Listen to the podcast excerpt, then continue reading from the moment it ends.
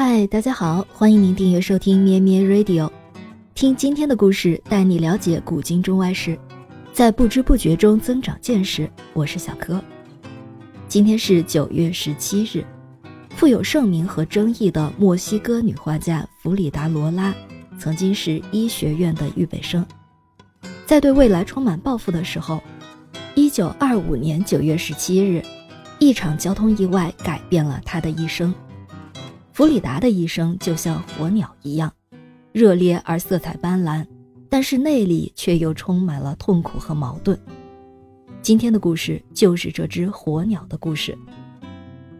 弗里达于1907年生于墨西哥城南部的科约阿坎街区，是家里的第三个女儿。她父亲是一位有匈牙利犹太血统的摄影师。母亲则是西班牙与美国印第安人的后裔。他六岁时得了小儿麻痹，从此成了瘸子。然而，少年时期的弗里达是一个天不怕地不怕的假小子，这也使得他父亲特别钟爱于他。父亲对于他的教育有着开明的理念。一九二二年的时候，将他送进墨西哥最好的预备学校就读，当时才刚刚开始招收女生。而弗里达就是两千名男生和三十五位女生的其中之一。一九二五年九月十七日，弗里达经历了一生最大的一次事故，他乘坐的巴士与一辆电车相撞，他的脊椎被折成三段，颈椎碎裂，右腿严重骨折，一只脚也被压碎，一根金属扶手穿进他的腹部，并且使他丧失了生育能力。一生都要与明星的痛苦为伴。他花了很长的时间才能正视这一切，整整一个月，他浑身打满了石膏，躺在一个棺材一样的盒子里，没有人会相信他会活下来。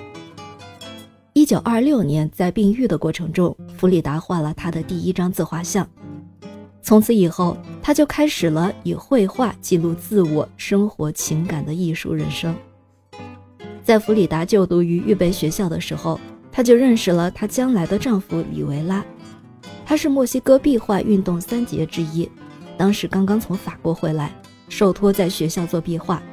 弗里达当时就被他深深吸引。在那次严重的事故之后，弗里达再次遇到了里维拉。那时里维拉的婚姻刚刚破裂，弗里达又正好有自己的画作想求教里维拉，两个人互相欣赏。感觉找到了艺术心灵的知己，在一九二九年，弗里达与里维拉结婚了。婚后，弗里达陪同里维拉来到美国办了一系列画展。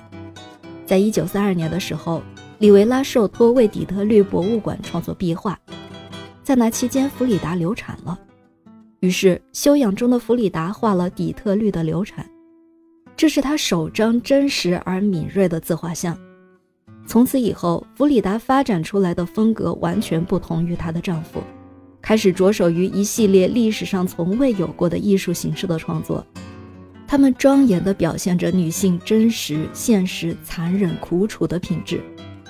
以前还从来没有人像弗里达一样，将如此痛楚的诗歌写在油画的画布上。弗里达说：“我的画是对我自己最坦白的表达。”弗里达的婚姻给她带来过阳光，但是也带给她更大的阴影。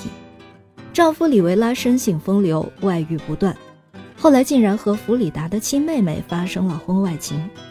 两个挚爱亲人的背叛，给弗里达致命的打击。